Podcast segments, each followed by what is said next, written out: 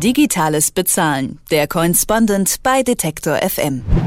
Wie jede Woche am Dienstag geht es heute bei uns um die neuesten Informationen und Entwicklungen rund um das digitale Bezahlen. Dafür ist unser Correspondent Friedemann Brenneis bei mir im Studio. Ich sage Friedemann, hallo erstmal und worüber sprechen wir heute? Hallo Mai, wir sprechen heute über Micropayment, also das Bezahlen von kleinen und Kleinstbeträgen über das Internet. Kleine Geldsummen im Netz zu verschicken ist bisher nämlich faktisch kaum möglich. Das liegt vor allem daran, dass die Mindestgebühren für Transaktionen sehr hoch sind.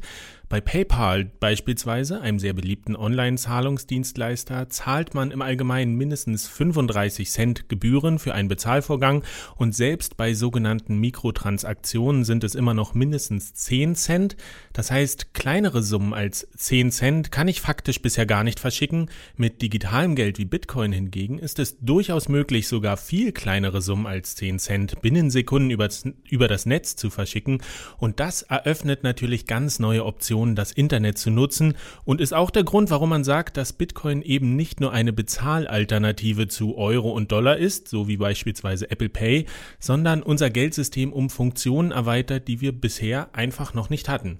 Und wofür genau lassen sich diese Mikrozahlungen einsetzen? Was ist denn der große Vorteil von Micropayment? Da gibt es ganz verschiedene Ansätze und Ideen. Der Online-Journalismus beispielsweise sucht ja seit Jahren nach Wegen, sein Angebot zu refinanzieren. Ein Ansatz bisher sind zum Beispiel Paywalls, also Bezahlschranken. Die haben aber zwei Nachteile. Zum einen muss man sich bei jedem Anbieter aufs Neue registrieren und das ist mir persönlich als Nutzer viel zu umständlich. Ich habe im Netz ja nicht nur meine zwei Nachrichtenportalseiten, die ich lese, sondern komme durch Links und neue Themenschwerpunkte, die mich interessieren, immer wieder auf neue Seiten, um mich dann jedes Mal zu registrieren, obwohl ich wahrscheinlich nur ein einziges Mal für einen einzigen Artikel auf der Seite bin, ist mir einfach viel zu umständlich. Der andere Nachteil sind die Kosten. So ein Paywall-Artikel ist meist sehr teuer, 50 Cent, 99 Cent, die soll ich als Nutzer bezahlen, obwohl der äh, Artikel vielleicht gar keine exklusiven Inhalte bietet und manchmal sogar vergleichsweise kurz ist. Da sehe ich als Nutzer oft die Verhältnismäßigkeit nicht gegeben, wenn ich beispielsweise 99 Cent für einen einzigen Artikel im Netz zahlen soll, aber für das Doppelte schon eine ganze Zeitung am Kiosk bekommen würde. Aber es wird ja Gründe geben, warum die Anbieter die Preise so hoch ansetzen. Na klar, es muss ja wirtschaftlich sein. Zum einen soll mit den Einnahmen das journalistische Angebot refinanziert werden, zum anderen fallen jedoch enorme Verwaltungsgebühren an, wenn Online-Zahlungsvorgänge außerhalb des Netzes über analoges Geld abgewickelt werden. Es müssen ja Kontobewegungen stattfinden und da sind dann wieder Banken beteiligt und die wollen für ihren Service ja auch entlohnt werden. Das macht einen einfachen Artikel im Netz letztlich so teuer für den User. Aber das ist eben genau der Punkt und der Weg, wo digitales Geld den großen Vorteil bringt. Gra gerade, weil es eben nicht mehr außerhalb des Netzes umständlich über Banken und Konten abgerechnet werden muss, sondern direkt und binnen Sekunden online transferiert werden kann. Das heißt, weil die Bereitstellung der Infrastruktur, Zahlungen direkt im Netz abzuwickeln, bei digitalem Geld so viel günstiger ist, ist es eben auch möglich, viel kleinere Summen zu verschicken. Aber äh, neben den Verlagshäusern, die ihr Online-Angebot refinanzieren wollen, für wen sind Mikrozahlungen im Netz denn sonst noch so interessant?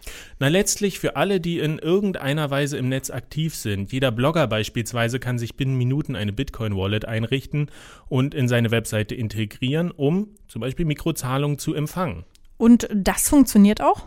Absolut. Ich merke das ja zum Beispiel selber. Auf meinem eigenen Blog schicken mir die Leser manchmal einfach so fünf Cent. Und das ist jetzt nicht die Welt, das weiß ich. Das macht mich nicht reich.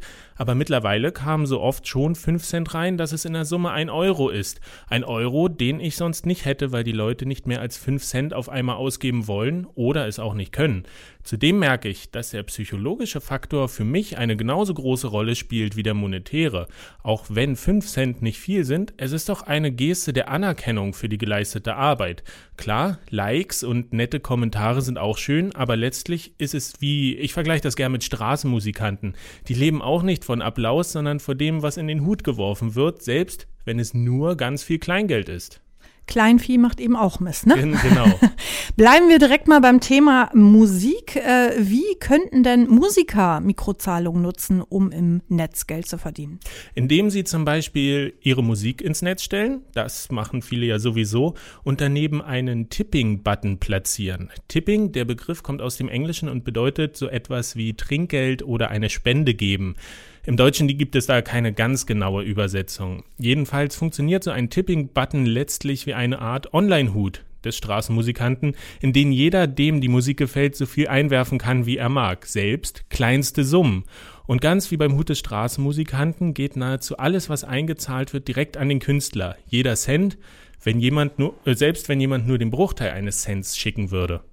Bruchteil eines Cents. Ähm, was ist denn die kleinste Summe, die ich mit digitalem Geld im Netz verschicken kann? Mit Dogecoin, einer digitalen Alternativwährung zu Bitcoin, die wir in einer früheren digitales Bezahlen Folge bereits vorgestellt haben, können beispielsweise Beträge im Wert von einem Tausendstel Cent übers Netz verschickt werden. Und äh, was macht man denn mit so kleinen Transaktionen? Na, das wird gerade alles äh, ausprobiert. Wir stehen ja noch ganz am Anfang, das Potenzial von Micropayment, das uns digitales Geld ermöglicht, zu erschließen. Tipping ist auf jeden Fall ein großer Trend. Das funktioniert ja nicht nur über Buttons, sondern man kann mittlerweile auch über Tweets oder ganz einfache YouTube-Kommentare digitales Geld verschicken. Crowdfunding wird ein großes Thema. Crowd-Microfunding wird uns in diesem Zusammenhang in den kommenden Jahren sicher auch noch mehr begegnen. Und letztlich kann jeder ja ganz einfach selbst ein bisschen rumprobieren. Das Schöne an Micropayment ist ja, dass man kein großes finanzielles Risiko eingeht, wenn man je jemandem mal versucht, 5 Cent übers Netz zu schicken. Es gibt in Deutschland ja auch genügend Webseiten, die sich über solch kleine Trinkgelder und Spenden finanzieren und freuen. Die Taz nimmt zum Beispiel Bitcoin. Netzpolitik.org, das weiß ich, die nehmen auch welche, Abgeordnetenwatch, der Bildblog und wer will, der kann natürlich auch uns mit der Digitales Bezahlen Serie hier bei Detektor FM unterstützen. Ganz genau. Friedemann Brenneis war, bei hier, war hier bei mir im Studio und hat über Micropayment im Netz berichtet und über das Potenzial, das darin steckt. Auf unserer Website finden Sie noch einmal die Zusammenfassung und unsere Bitcoin Wallet natürlich auch. Wenn Ihnen dieser Beitrag und unsere Serie Digitales Bezahlen gefällt, dann können Sie die Recherche und Produktion weiter verfolgen und darüber natürlich auch unterstützen. Gerne auch mit Mikrotransaktionen. Ich sage vielen Dank, Friedemann, und bis zum nächsten Mal. Wie immer gerne. Den Coinspondent gibt es auch als Podcast.